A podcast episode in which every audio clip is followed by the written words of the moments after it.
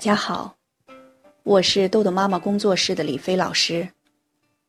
孩子们叫我卷卷飞。今天的读书时间到了，我们要继续第三章的学习。今天我们要学习孩子的磨蹭。孩子为什么磨蹭？十个孩子九个磨。磨蹭是孩子最常见的行为。一般是早上起床磨蹭，吃饭磨蹭，写作业磨蹭，晚上睡觉磨蹭。我们把这四个容易出现磨蹭的时间段，称为一日雷区。早上起床，一觉他不动，二觉他不动，三觉他刚穿上一只袖子。吃饭时磨蹭，叫半天。才慢慢腾腾的踱到饭桌边。这个不爱吃，那个不想吃，要不然就是太烫了，太凉了，太硬了，太烂了等，挑三拣四的不满意，找茬儿。写作业是更磨蹭，一会儿饿了要吃东西，然后就是一趟趟的小便，喝水。铅笔粗了，橡皮找不到了等，就是不写作业。晚上该睡觉时，也有很多事儿，花样翻新，就是不上床。家长通常是提醒、催促、不停的唠叨，然后就怒了，开始吼叫、惩罚、警告。亲子间战争爆发，也是常有的事儿。要知道。六至十二岁的孩子，家长说的越多，孩子听得越少。家长明明知道这些方法都无效，却一再的运用，其实都是在浪费时间。因为，你根本不了解孩子为什么磨蹭。一般来说，磨蹭可以分为以下七大类。第一个类型，就是吸引注意型。例如，有个孩子学习特别好，每天都认真完成作业，父母也很忙，认为孩子没什么事儿，就各自忙着自己的事情，彼此相安无事，很少有共度时光。可是有一天，孩子偶然间玩橡皮，爸爸就过来说。别玩了，快做作业。然后，他发现，只要他一玩橡皮、铅笔，爸爸或者妈妈就会过来制止他。这个时候，孩子就会误认为，好好学习被忽视，玩橡皮会受到关注，因此，更多的表现出类似的行为。父母也就不得不更多的关注他了。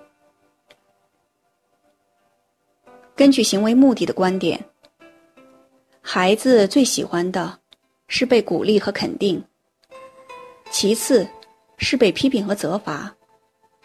他最不喜欢的是被忽视。他表现良好时，你一方面认为是应该的，另一方面认为不应该打扰他专注写作业。客观上，其实就是在忽视他。这是孩子最不喜欢的。当他无法得到家长的鼓励和肯定时，退而求其次，用不好的行为被提醒、催促，甚至被批评和责骂。至少孩子得到了家长的精力和时间，即孩子的行为目的达到了。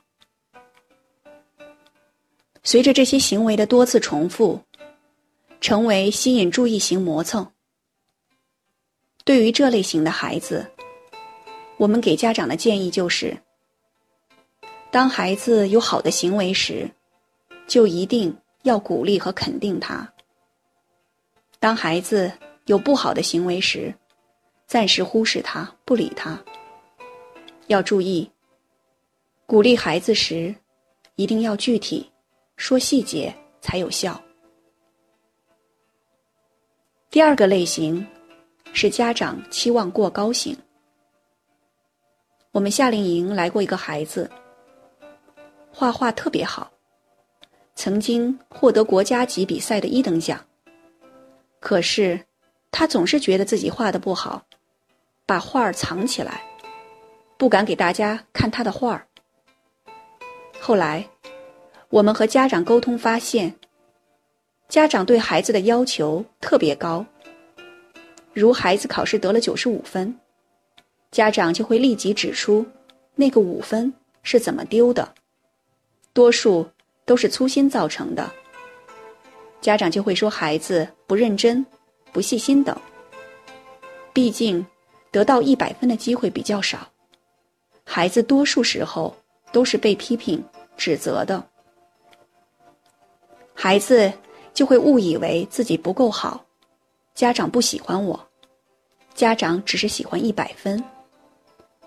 久而久之，就造成孩子总是被笼罩在挫败感中，无法自拔，自我评价极低，不自信，不相信自己能成功。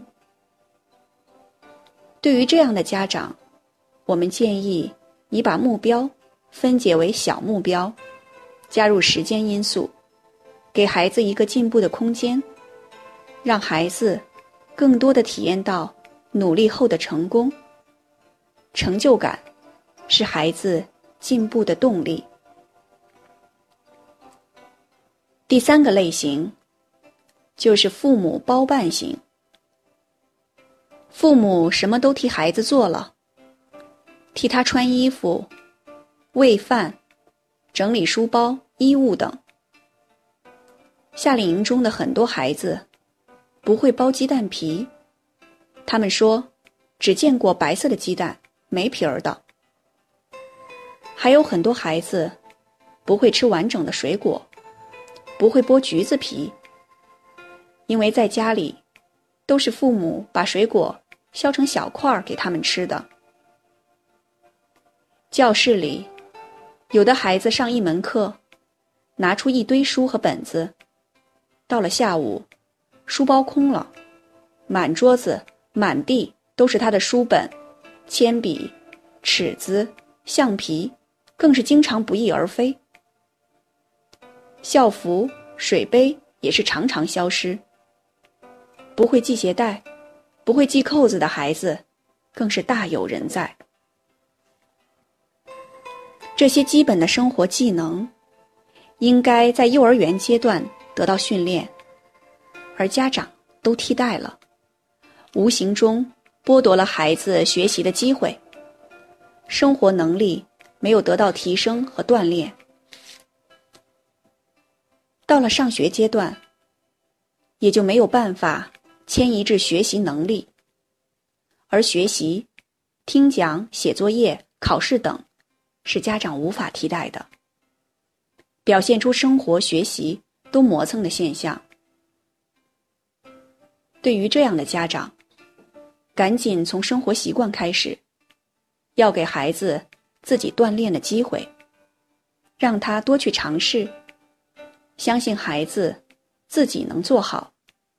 生活能力的提高，有助于学习能力的提高。第四个类型就是杂乱型，作业太多，所有的作业做完之后就要睡觉了。孩子感到无望，因为写作业快，意味着有更多的作业。有些孩子甚至到十二点都写不完作业。如何判断孩子的作业是不是太多了？周一到周五，每天孩子应该有一个小时；周六日有一天的自主时间。我们会在以后来解读。什么是自主时间？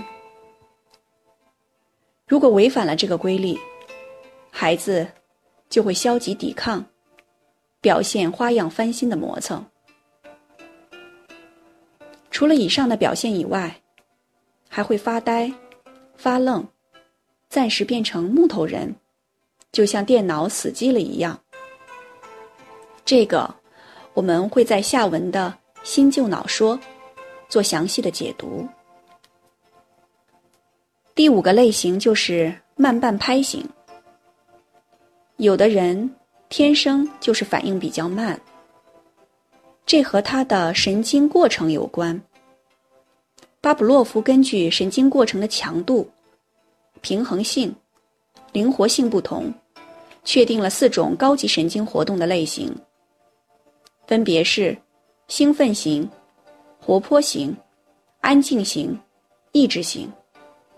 这和希波克拉底的胆汁质、多血质、粘液质、抑郁质等气质类型相对应。前两种类型的人反应比较快，后两种类型的人都属于反应缓慢型。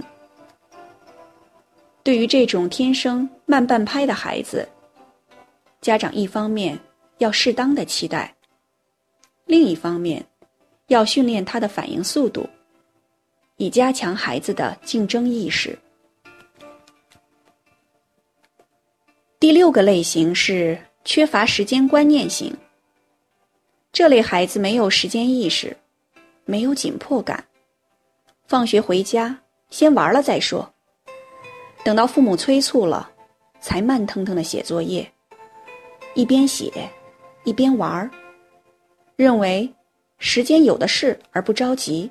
反正有人着急，会催着他完成作业的，就像木偶一样，推一下动一下，不推不动。到了学校，由于没有父母的催促，他们也是边玩边学，常常不能按时完成学校作业。回家后还要补作业，增加了家庭作业的负担，而且养成听课效率低的习惯。随着进入中高年级，孩子的成绩大幅度降低。对于这类孩子，需要训练他们学会自我管理时间，在规定的时间内完成计划中的任务，持之以恒，提高自制力。第七个类型是注意力分散型。这类孩子。容易被周围的事件干扰而分神，例如，有的孩子听课时，听见小鸟叫声他就走神儿了；正在写作业时，听见门铃声，他就跑去开门了；上课时，看见同学的文具掉到地上，他冲过去帮忙捡起来；家长在客厅聊天。他也能搭茬儿。有个三年级的小女孩，考试得了八十四分，这些错题让她再做一遍，她都会。问她为什么考试时错了，她说，自己考试时东张西望，看着老师批改卷子很好玩儿，就一边做题，一边看着老师，结果就错了。这种现象，在一二年级比较多。他们的目标感不强，注意力随兴趣转移，需要家长帮助他设定小的目标，明确让他做什么。